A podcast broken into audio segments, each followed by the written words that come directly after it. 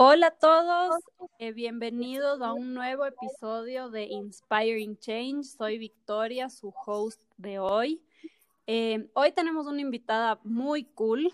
Eh, en realidad para mí es, es un poco surreal y, y, me he puesto a reflexionar sobre esta, esta entrevista que he querido hacer. ¿Por qué? Porque More fue la primera persona que me entrevistó a mí cuando yo empecé Upcycle Mind, así que ahora se está dando la vuelta la tortilla. y bueno, les quiero presentar a More Cardona, es comunicadora especializada en moda, editora y fundadora de Lifestyle Kiki y coordinadora de Fashion Revolution Ecuador. Así que, hola More, bienvenida, ¿cómo estás? Hola Vicky querida, muchísimas gracias. No, no sabía que era la primera persona que te había entrevistado. Me, me, da muchísima ilusión y, y qué lindo poder compartir estas cosas juntas también. Sí, en verdad, justo como que hace poco estaba viendo unas fotos así, las típicas memories que te salen en las redes sociales y vi, claro, mi primera entrevista fue ese día que tú viniste a mi casa y yo como medio confundida por qué alguien quiere venir a entrevistarme a mi casa. ¿qué es esto? Pero fue súper chévere y la verdad es que después de conocer tu trabajo ese día y como que ver tu blog y todo, eh, para mí fue súper chévere porque te admiro muchísimo desde ese día, me encanta la manera en la que comunicas las cosas con tanta pasión y me encanta tu blog, me parece increíble y el trabajo que haces. Así que, bueno, cuéntanos, cuéntanos un poquito cómo fue, cómo empezó Lifestyle Kiki y cómo eso evolucionó un poco a tú llegar a ser coordinadora de Fashion Revolution en Ecuador. Uy, a ver, la, la, historia creo que viene, no sé si desde mi adolescencia o desde, desde que nació Kiki, que tiene siete años. Eh, a ver, Kiki nació porque básicamente yo decidí especializarme, yo, estudié, yo soy licenciada en comunicación y luego decidí especializarme en marketing y comunicación de la moda porque era una industria que siempre estuvo muy presente desde mi infancia porque mi, mi familia tenía una empresa familiar textil que la conocía muy bien por haber estado muy presente en todos los procesos como de manera indirecta, eh, pero nunca quise trabajar ahí. Y después cuando estudié comunicación, luego sí me hizo falta algo de eso. Entonces después ya me fui a Barcelona.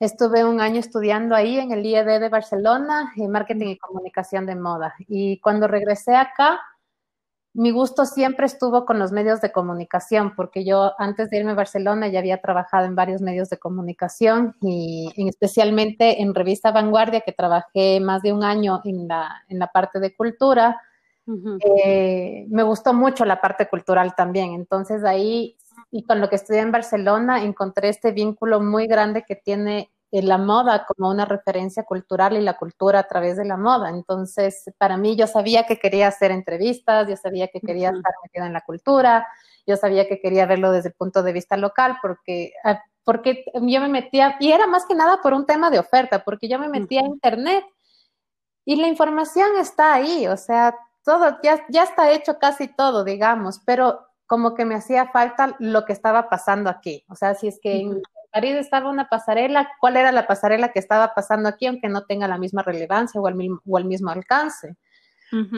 Pero igual tenía muy buena propuesta, o sea, no, no la podemos todavía equiparar con una pasarela parisina, pero las cosas también estaban pasando aquí y ese fue como que mi primer motor. Ya, hermoso. Y fue lindísimo, o sea, verla, cómo, cómo estaba creciendo la escena musical en ese momento. Me acuerdo que de las primeras entrevistas eh, también estaba el Mauro de Dapao, hace siete años, el, Nicolás Cruz, el Mateo Kickman, o sea, como que, como que, no sé, fue un momento súper lindo y que después de siete años ahora veo cómo, cómo todos hemos crecido de diferentes maneras y, y ha sido súper bonito. Eh, pero cuando yo comencé Kiki también en la parte de moda, justo era como que el boom de los blogs y, las redes sociales. Instagram estaba presente, pero todavía no era fuerte, ¿verdad? Era más mm. Facebook. Claro. Y, ahí había un montón de movimiento, ya empezaba este como tengo que tener fotos, o yo siempre me cuestioné mucho esto de poner fotos mías, por ejemplo, porque nunca me sentí muy cómoda con eso. Eh, y también esta presión de que cuando tomabas fotos tuyas tenías como que siempre tener un look indicado, tratar de no repetir. Eh, y, o sea, tú lo que no querías era como esta, o sea, esta imagen como ahora vemos que son las influencers, y sin juzgar, ¿no? Obviamente solo como sí, sin juzgar. No, no, no era el, el vender tú como tu, tu imagen, sino qué era lo que tú estabas viendo. O sea, tú querías que la gente vea a través de tus ojos y no a ti. Sí, era como que yo sabía lo que quería, que es todo lo que te digo, así de entrevistar, hacer las fotos, las producciones, yo quería eso, realmente así como que veía y, me, acuerdo que en esa época me leí también la biografía de Grace Coddington, que es una editora de, fue una editora de muchos años de Vogue, ahorita ya no trabaja ahí, y como que leer la visión que ella tenía, ella era productora más de, editorial fotográfica y todos esos espacios donde ella estaba y, los vínculos que ella generaba así como para conectar una idea fotográfica y estética de moda versus un concepto que venía de cultura o de historia o filosofía o demás. Eso era lo que yo quería, ese, como que me embelecé con ese estereotipo del editor. Claro, hermoso. Ajá, y ella, ella, nunca estaba así como en la portada de la, de la revista, entonces yo creo que era más así como un tema de que como que no se han normalizado tanto los diferentes perfiles que pueden estar alrededor de la moda y que cuando piensas, y en ese momento también, cuando empezabas a tener una visibilidad digital, el estereotipo de uno te llevaba a pensar en el modelo de influencer. Y eso es lo que me pasaba a mí, que no sabía dónde cuadraba. Tratando de buscar en dónde entro en este mundo. Sí, te juro, y hasta ahora, hasta ahora a veces creo que todavía ese tema está presente, así porque, porque veo que ese, ese, ese rol de influencer digital todavía es súper fuerte, es el que incluso, o sea, si es que le piensas en, cómo mantenerte y poder hacer lo que se hace, eh, es, es, uno de los que es más comerciales, o sea, las marcas te van a interesar más en apoyarte, en auspiciarte, si es que tienes ese, ese, ese perfil. Sí, de acuerdo. A mí, yo, yo comparto contigo porque un poco cuando yo empecé a Upcycle Mind me pasó eso. Yo decía, o sea, no, yo no, no, no tengo nada que ofrecer visualmente de mí, como que eso no era mi interés, sino enseñarle a la gente qué era lo que, lo, lo que podía hacer más que nada, como cuáles eran mis intereses y cómo veía yo las cosas. Y era como chuta, después decía, pero todo el mundo me dice que tiene que estar mi cara por ahí, que es súper importante. Entonces, bueno, ahí empezó, pero para mí es... Pero es importante que salgas como que para mí esa fórmula no era, no era lo, lo ideal, no era lo que yo quería, no era lo que yo buscaba y bueno, creo que a las dos nos ha terminado funcionando bien el encontrar nuestro o crear nuestro propio espacio y fórmula para eso, porque hemos logrado crear incidencia y conversación a través de no necesariamente que nuestra cara esté ahí todo el tiempo.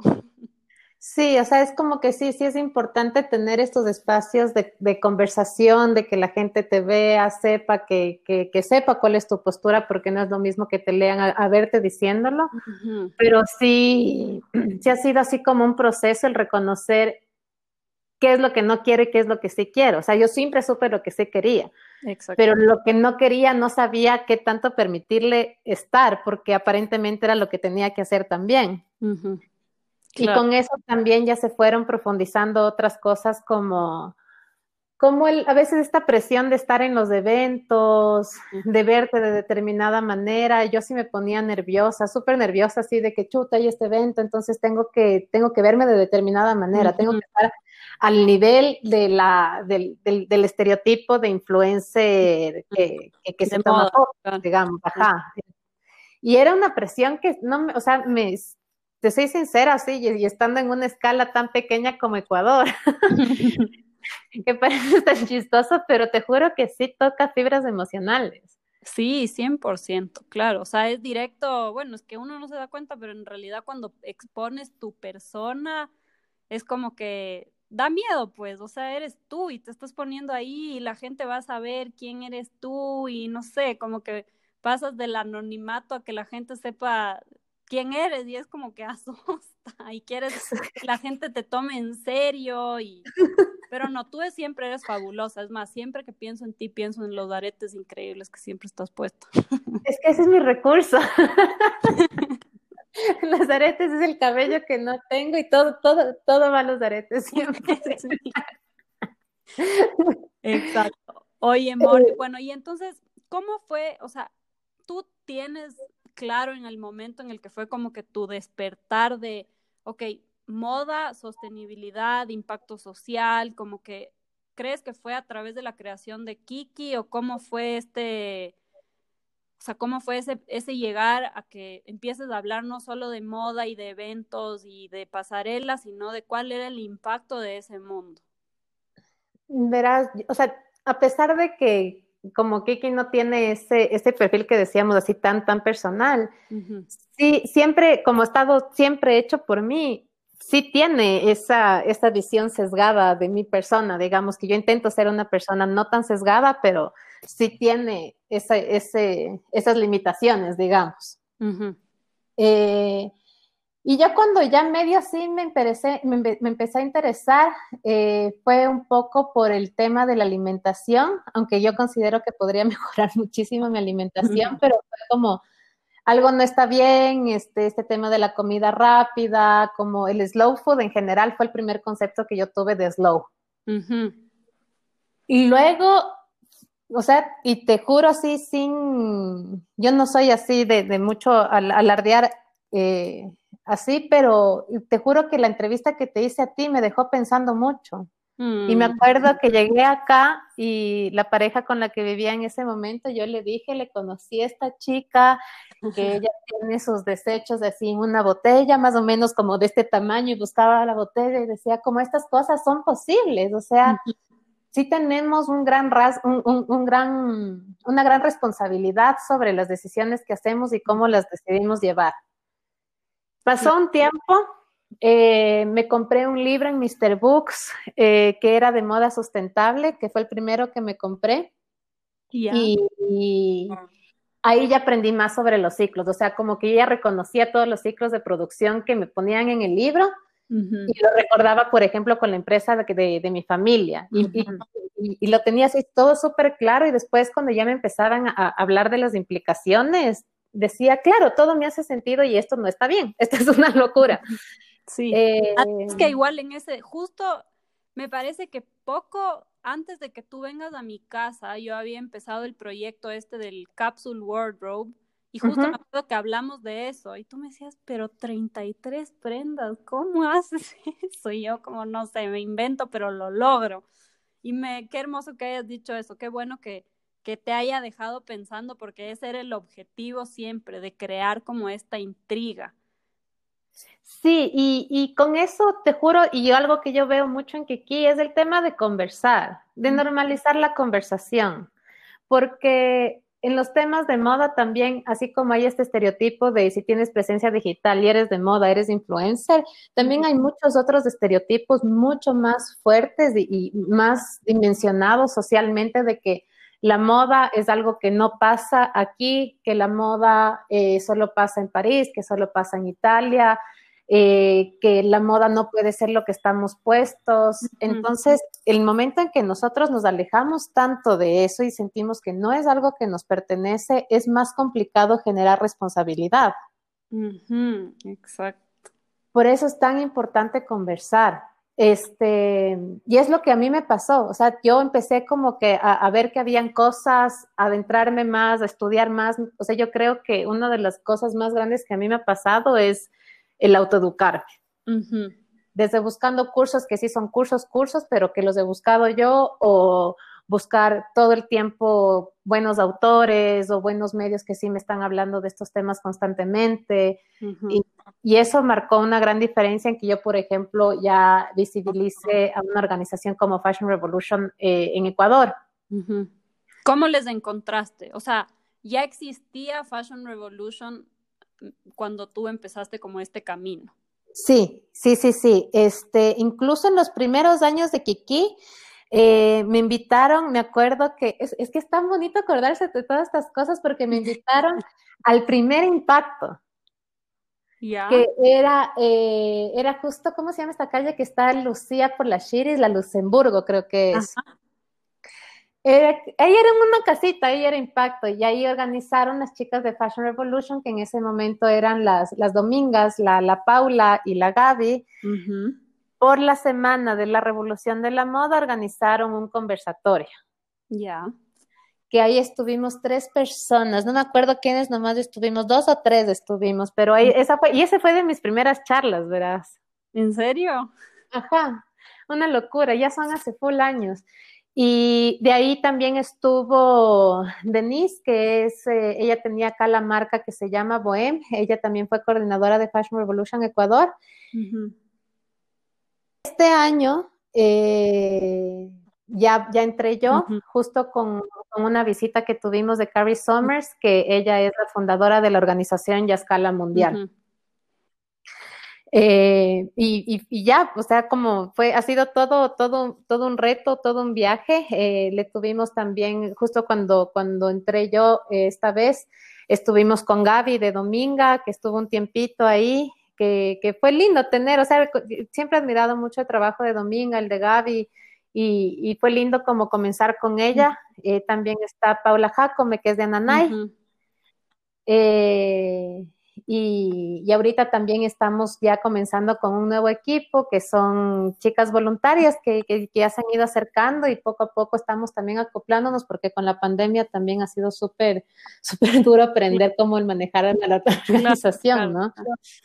Oye, More, y cuéntame un poco, ¿Cómo le ves tú a la industria de la moda a nivel impacto social y ambiental en Ecuador? Porque creo que sí es súper importante contextualizar los temas, porque es muy fácil hablar, o sea, no, no es fácil, digamos, es lo más común hablar de las fábricas en Bangladesh, en la China, en otros lugares, pero entiendo que también es una realidad este impacto aquí y, y, y creo que, bueno, incluso cuando vino Carrie, ella habló sobre un proyecto que ella tiene aquí, que es lo que le conectó al Ecuador, y, me pareció súper interesante y creo que sí es importante que la gente entienda que lo que pasa afuera también pasa aquí.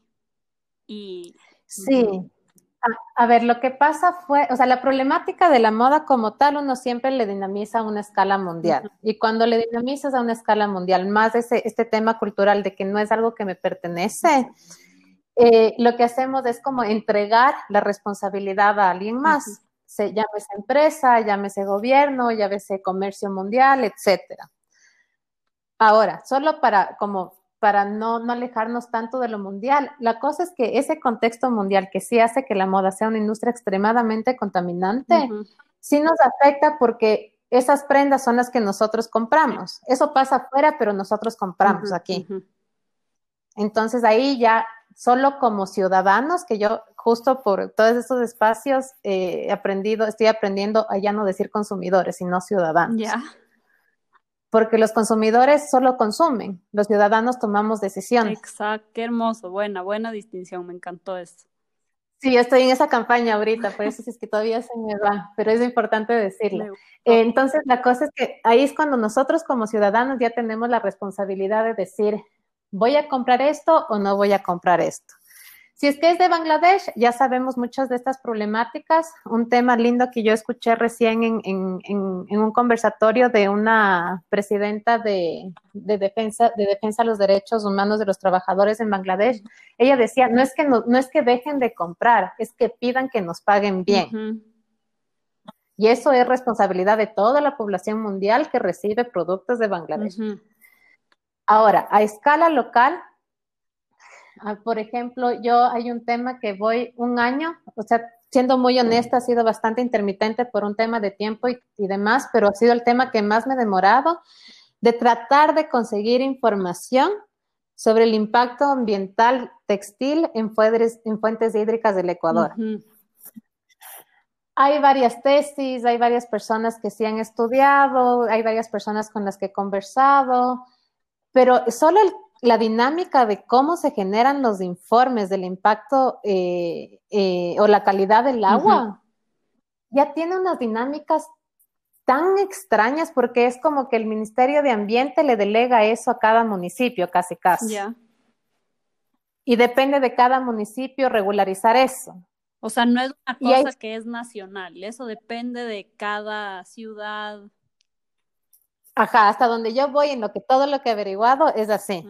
Y esa, y por ejemplo, o sea, la descentralización desorganiza todo, básicamente, porque cada uno. Claro.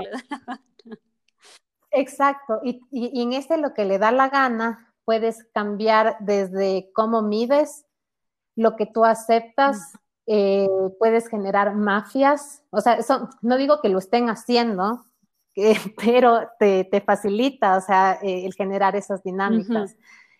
Eh, y sobre todo la no visibilización, o sea, por ejemplo, si es que hay alguien como yo o cualquier otra persona que esté interesada en ese tema, esa información debería ser pública.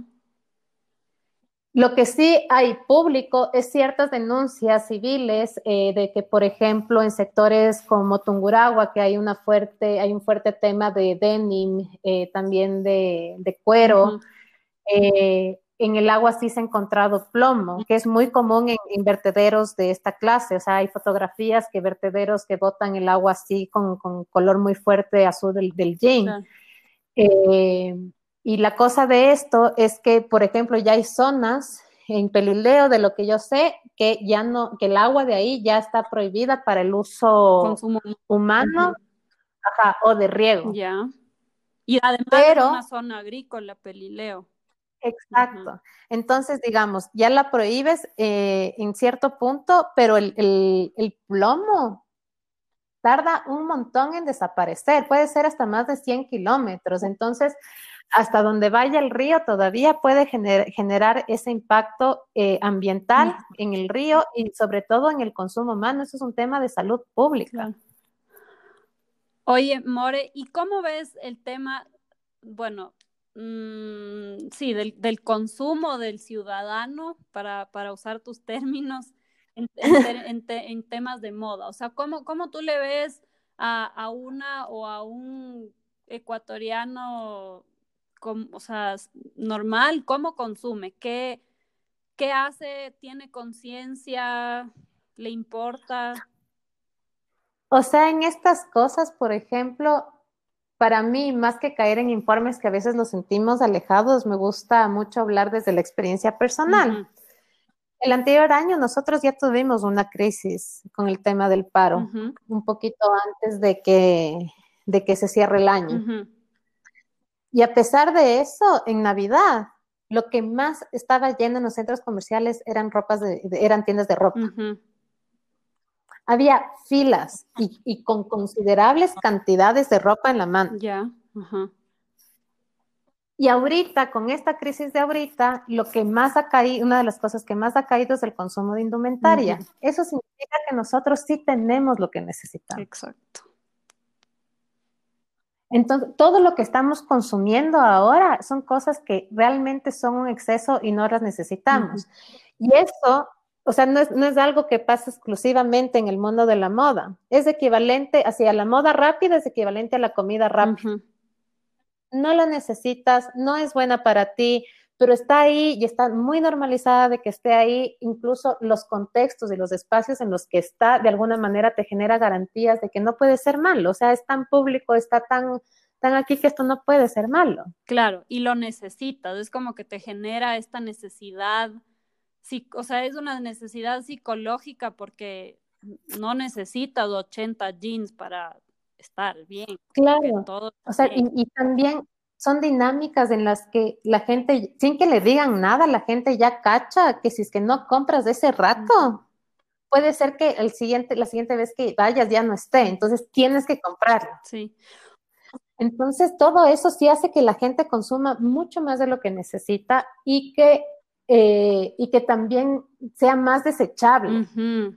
Sí. Entonces, no lo cuidas igual tampoco. Exacto. Sí, justo, justo te hacía esa pregunta, ¿por qué? Porque nosotras en el círculo, una de las cosas que más hemos observado y, es súper interesante trabajar en esto, porque como ella es psicóloga, me va explicando un montón de insights de la gente cuando vienen a interactuar con nosotras y es súper loco ver como la necesidad de la, o sea, por ejemplo, nosotras vendemos a través de Instagram y posteamos una cosa y en exactamente cinco minutos vuela y la gente que no se logra comprar se muere de las iras, no sé qué. Y para nosotros ha sido como una experiencia entre chévere y preocupante porque decimos, wow, o sea, qué, qué loco como la necesidad y la presión que la gente tiene por tener cosas nuevas, así no sean nuevas, nuevas. Eh, o, como por esta necesidad de comprar por impulso. Eh, y, un poco lo que hemos hecho nosotras es, por ejemplo, ¿por qué no aceptamos ropa todo el tiempo? Es como para también explicarle a la gente que si es que tú te vas a deshacer de todo tu closet solo para meter cosas nuevas, no estás siguiendo el proceso de la manera correcta. Como que deshazte de las cosas que no vas a usar porque quieres usar más de lo que sí tienes no porque quieres hacer más espacio para consumir más. Y, la gente se desespera con nosotros, es como, no, es que ¿por qué no nos están recibiendo cosas? Y es como, estamos tratando de generar una conciencia de un consumo mucho más lento, como que sí, puede ser que sea segunda mano, pero si sigues consumiendo a la misma velocidad que irías a un Forever 21, a un Zara, no cambia nada. O sea, el tema está en la mentalidad, en cómo lo, ¿Cómo piensas acerca de esto? Sí, eh, que, que, eso es algo que siempre, suponte, cuando estoy en alguna charla o algo así, me preguntan así como, ¿y, la compra de segunda mano realmente soluciona las cosas? Y yo siempre me acuerdo de, de, la charla que dio Carrie Summers aquí, que ella decía, lo más sustentable es lo que ya existe. Exacto. Entonces, en ese sentido, sí, pero siempre hay que tener en cuenta el modo en el que lo hago, porque si es que, por eso a mí me gusta más que, más que andar vendiendo sustentabilidad o sostenibilidad y como estas cosas que ya suenan increíblemente marqueteras, a mí me gusta vender más conciencia. Exacto. Si es que vas a comprar ropa, ropa de segunda, sí, pero bien, ya estás tomando ya llegaste al primer nivel. Ahora ve al segundo nivel y, hazlo con conciencia. Es como este tema de, que el cáñamo nos va a salvar porque es una fibra que le puede reemplazar al algodón. Exacto. El cáñamo puede llegar a ser igual de contaminante si lo llevamos a un nivel de, industrialización y de monocultivo como se ha llevado al algodón. Exacto. El, el, algodón no debería ser tan contaminante, nosotros lo hicimos así. Exacto. Sí, o sea, todo está en la mentalidad esta mentalidad que a mí me gusta decir, la mentalidad de desechabilidad. O sea, si tú piensas desechable, nada es sustentable. O sea, no importa si es el material más orgánico y bondadoso y bueno y biodegradable, si no cambias tu manera de usarlo y de producirlo, es igual que nada. Claro, justo algo lindo que está pasando así en Quiquique, que, que, ha fluido lindo, es que ahorita por este tema de Premios Latinoamérica Verde y otras cositas más, he podido conversar con otra gente de la región. Y recién estuve en un curso de Escuela Brown, que es de Chile, y ahí Ale, que es del Closet Sustentable, eh, era la primera vez, o sea, como que yo ya cacho que eso está pasando, pero es la primera vez que me, me lo ponían nombre, que es la obsolescencia percibida porque hay cosas que están hechas, así como ciertas cosas de tecnología que ya sabemos que tienen esta obsolescencia programada. Exacto. Pero la percibida eh, en la moda, por ejemplo, es que esta temporada eh, los jeans sean acampanadazos. Claro. Y de ahí la siguiente temporada ya no son acampanados, son slim. Claro. Todavía funciona, todavía sirve, pero tú ya percibes, simplemente es una percepción de que ya no te sirve por lo que te dicen las revistas, las tiendas, las alfombras rojas, etc. Sí, las redes sociales, que ahorita es lo que más consume la gente. justo salió un, recién un reportaje en Business of Fashion que a las personas que les interesa así el mundo de la moda es creo que el medio más recomendado, más que cualquier Vogue para mí. Eh, y ahí hablaban la primera vez que leí del ultra fast fashion. Que es esto de que en una alfombra roja o una Kim Kardashian sale puesta así, un vestido que fue un boom, y ese mismo rato ya te lo están vendiendo. Exacto. Y son estas empresas así, esa es la verídica china que, que, te lo vende a 4, 10 dólares, y ese es el ultra fast fashion. Claro, claro. Lo que vale esa semana hasta que salga la próxima foto y ya no es Es una locura, es una locura, pero un montón de estas cosas sí recaen sobre la responsabilidad del ciudadano. Porque, como tú dices, ¿por qué quiero comprar? O sea, así sea de segunda, así sea orgánico y todo sustentable, ¿por qué? ¿Para qué? Yo sí tengo todavía mis ganas de, de, mis cositas de vanidad, así, pero, o sea, yo entre chiste y chiste ya, a ver, ya voy un año, casi ocho meses sin comprar nada. Increíble. Es que eso y, suena, claro, digo increíble porque en verdad bueno, no sé, yo también hice lo mismo y yo pasé un año entero sin comprar nada nuevo y al comienzo se me hizo súper fácil, pero a veces es difícil deshacerse de ese impulso de decir, chuta, qué ganas de esto, qué ganas de esto. Y no hay nada de malo en tener esos impulsos, pero para mí, por ejemplo, fue un tema de ver cómo lo podía hacer de mejor manera. O sea, me, me muero de ganas de en verdad comprarme ese jean acampanado que está a la moda, pero ¿dónde lo voy a encontrar de una manera en la que genere un impacto menor? Y, no, y, eso es lo difícil, como que el decir, sí me importa lo suficiente hasta encontrar la respuesta correcta y no solo irme por lo fácil. Sí, es que aparte también te juro que sales y yo, por ejemplo, tengo que ir a las tiendas, tengo que estar viendo moda todo el tiempo, no es fácil. Pero, pero también, o sea, ya cuando te empiezas a interesar más, es como que hay ratos que hasta me da un poquito de rabia de decir como, ¿cómo me pueden estar vendiendo esto? O sea, ¿cómo pueden hacer, hacer que parezca que es tan ganga, que es tan bueno? Y es también porque nos, a nosotros nos enseñaron a cuestionar un valor alto, pero no nos enseñaron a cuestionar un valor bajo. Entonces, si es como tan desechable todo, hay camisetas que cuestan menos que un café. Eso no es normal. No. Eso no está bien. Eso no está y no, y, no nos preguntamos. Entonces, es como que te lo ponen tan fácil que te sientes hasta mal si es que no te lo llevas a veces. Sí. Sí, sí, es, verdad. Es como, wow, cuesta cinco dólares y no me llevo esto, soy una tarada. O sea, ¿cómo sí. Sí, o sea, es como realmente es duro cambiar el chip, porque nosotros sí somos, o sea, de, de, como seres humanos, sí somos de costumbres y hay muchas cosas que ni siquiera nos dimos cuenta cuando aprendimos y esas son las que son más difíciles soltar. Sí, definitivamente. Oye, More, y bueno, cuéntame un poco cuáles son los planes de Fashion Revolution Ecuador en lo que queda del año o, o cómo se manejan ustedes, ¿Qué, ¿Qué, tienen planeado de aquí a diciembre, por lo menos. Uh, a ver, en realidad el diciembre de Fashion Revolution, por así decirlo, es, es la, semana de la revolución de la moda, que fue justo en abril. fue como que también entrando con todo esto del COVID.